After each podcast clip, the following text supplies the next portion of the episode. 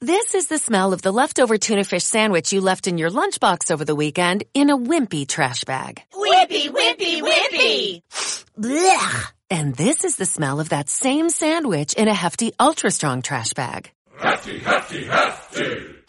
Ah, smell the difference? Hefty Ultra Strong has Arm & Hammer with continuous odor control, so no matter what's inside your trash, hmm, you can stay one step ahead of stinky. And for bigger jobs, try the superior strength of Hefty Large Black Bags. A veces, la realidad supera la ficción con creces. Este es un podcast de relatos cortos donde cuento historias basadas en mis experiencias como abogado de oficio. Serán tan reales como vosotros queráis que sean. No os sacaré de dudas. Encontraréis intriga, violencia, acción y amor. Todo el amor que pongo en mis narraciones. Soy Anselmo Carrasco Merlo, el autor de esta locura que trato de contagiar, a la que he bautizado como Crónicas de un abogado de oficio, ficciones de la vida real. Otro sí digo, comenzamos.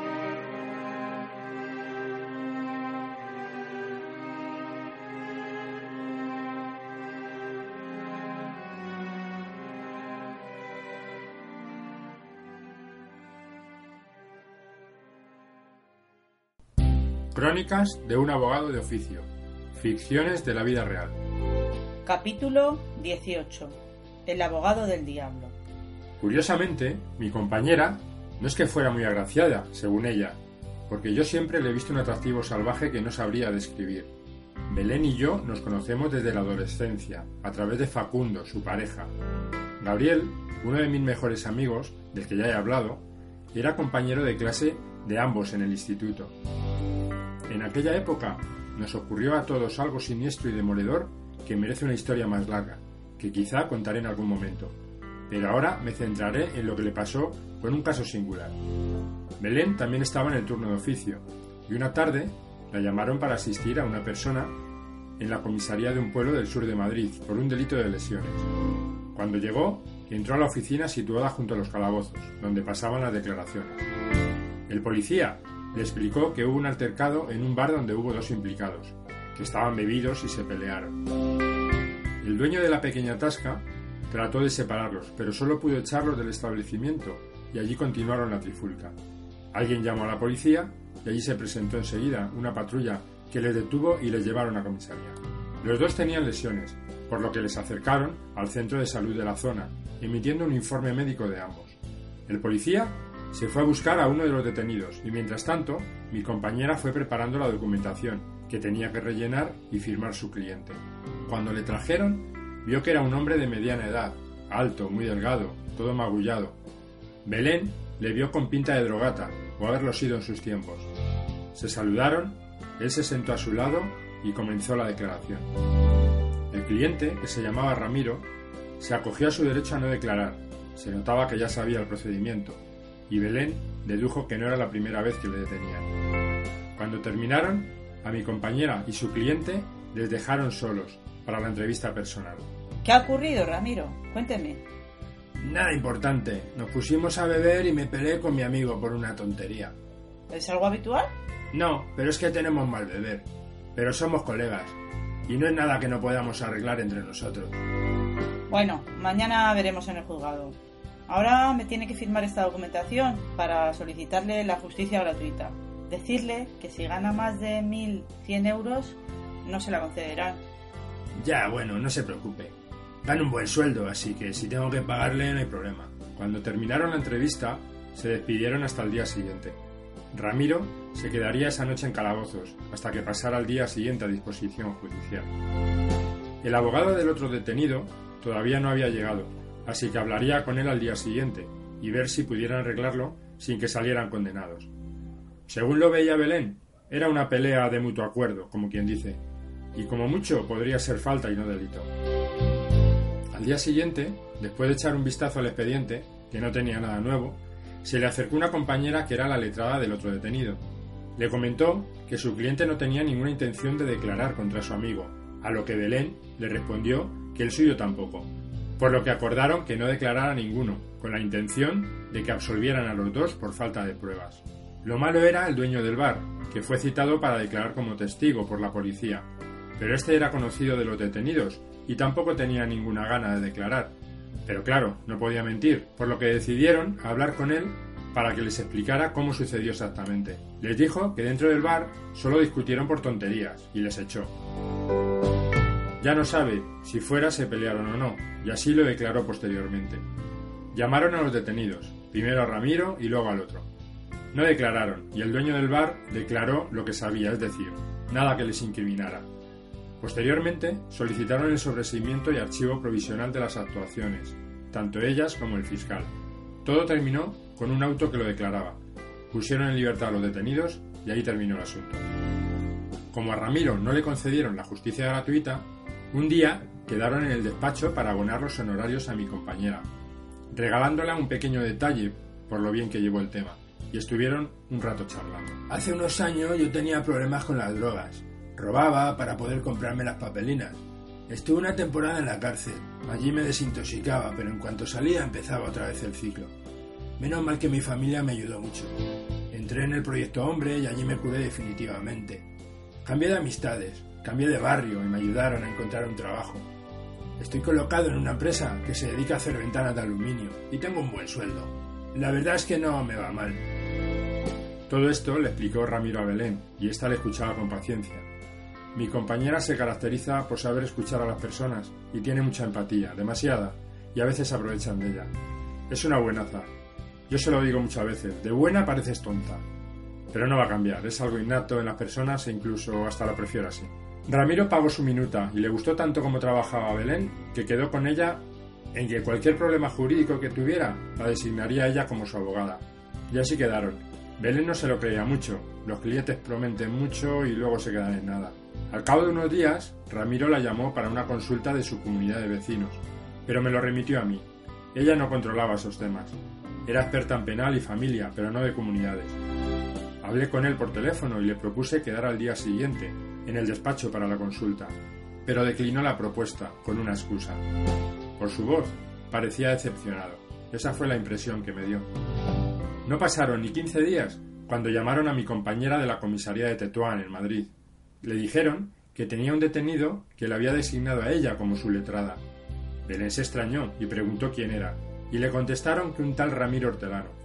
Les dijo que sí, que en una hora más o menos se presentaría allí. Era buen pagador y no podía decir que no a un caso llovido del cielo. Así que se preparó y se dirigió a la comisaría. Le hicieron pasar a la oficina de denuncias, donde pasarían la declaración. Cuando Ramiro llegó, a este se le iluminaron los ojos, supongo que por ver allí a la letrada que le iba a sacar de allí. Hola Belén, gracias por venir. No quería ningún abogado de oficio, y a ti esa es la única buena abogada que conozco. ¿Qué tal, Ramiro? No te preocupes. Vamos a ver lo que ha ocurrido y luego hablamos. El policía comenzó a porrear las teclas del viejo ordenador. Parecía un águila tecleando con dos dedos. El agente le explicó por qué estaba detenido. Supuestamente había cometido un hurto en unos grandes almacenes. El guardia jurado que andaba por allí le pilló, llamó a la policía y le detuvieron. Ramiro se acogió a su derecho a no declarar. Les notificaron la fecha del juicio de faltas y le pusieron en libertad.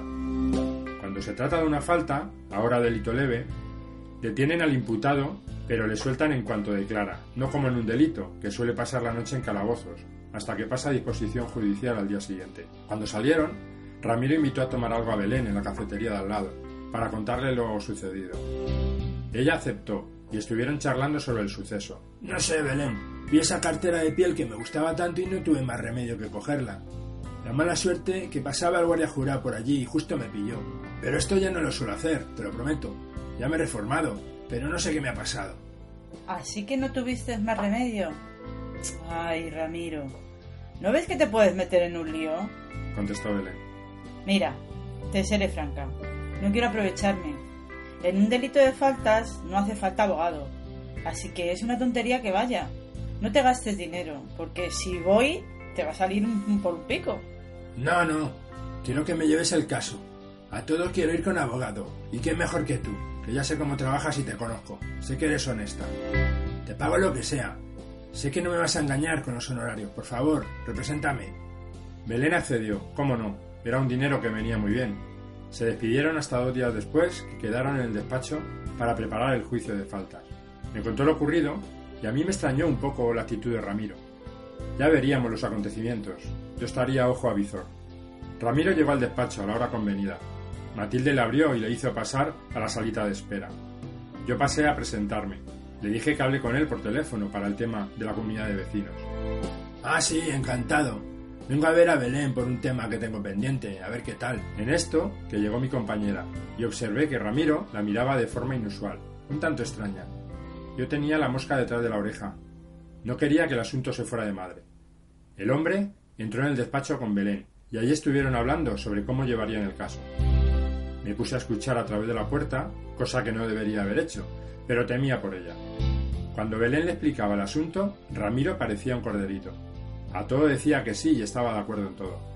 La verdad es que clientes como ese, que hacen caso a todas las instrucciones de su abogado, sin rechistar, es una bendición. Pero algo oscuro notaba yo. Pero algo oscuro notaba yo, o quizá fallaba mi intuición. Yo creía saber lo que pasaba. Rara vez me equivocaba en mis corazonadas.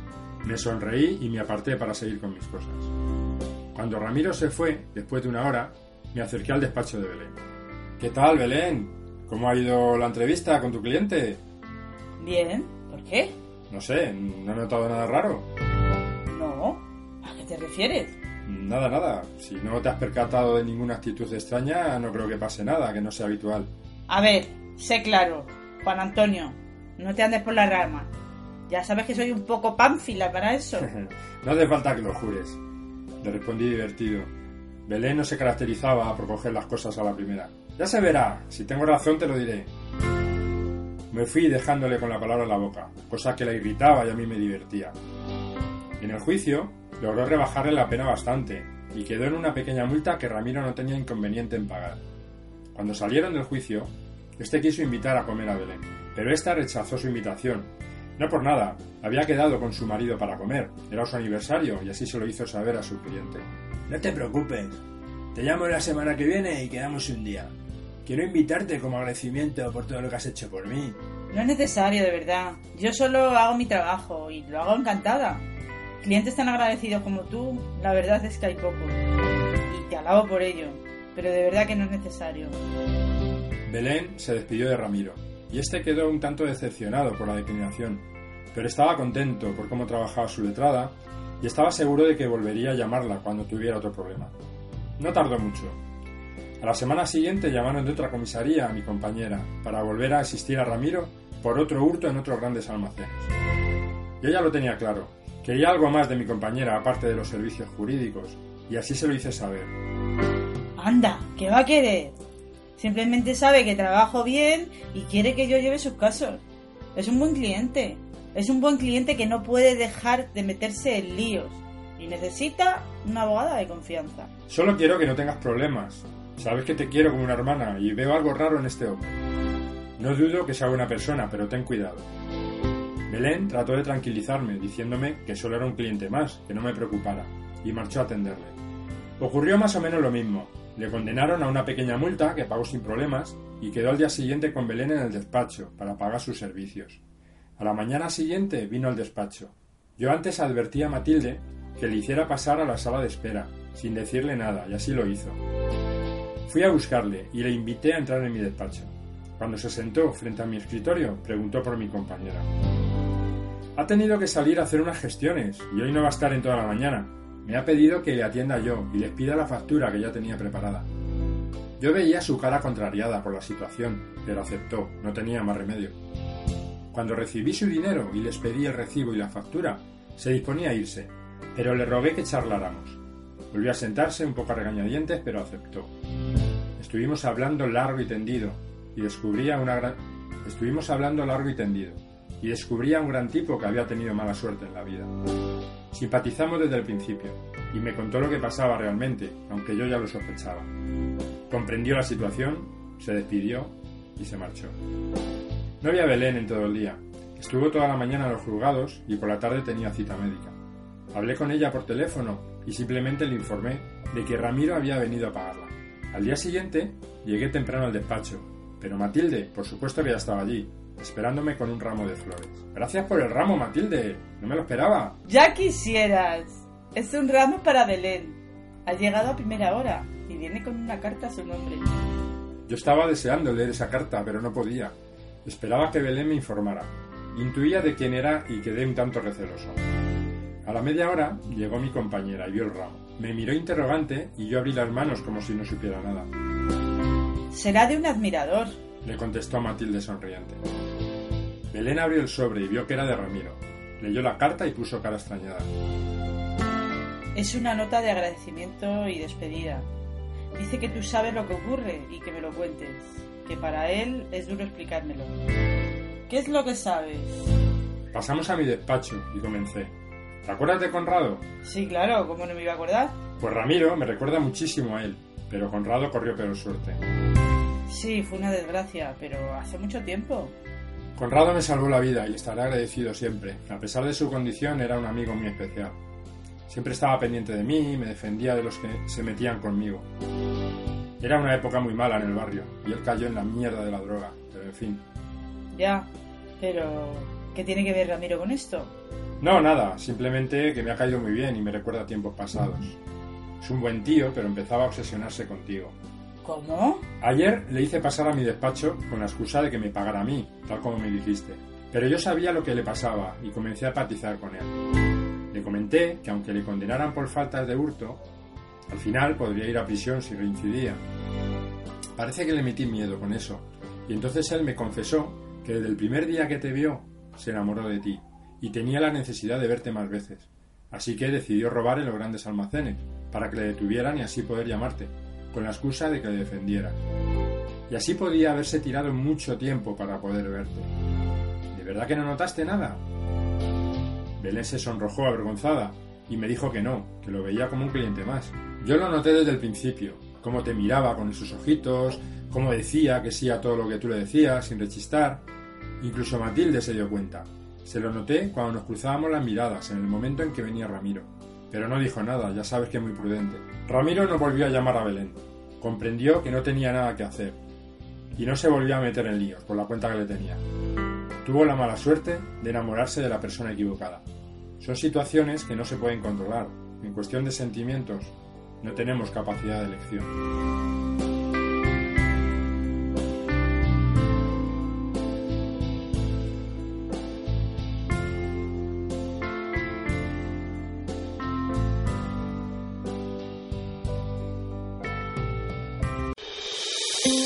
Cuando tienes un problema o necesitas asistencia jurídica, no buscas soluciones estereotipadas. En Asesoría Genfis contamos con expertos en derecho penal y privilegiamos personal cercana e inmediata a genfis.com.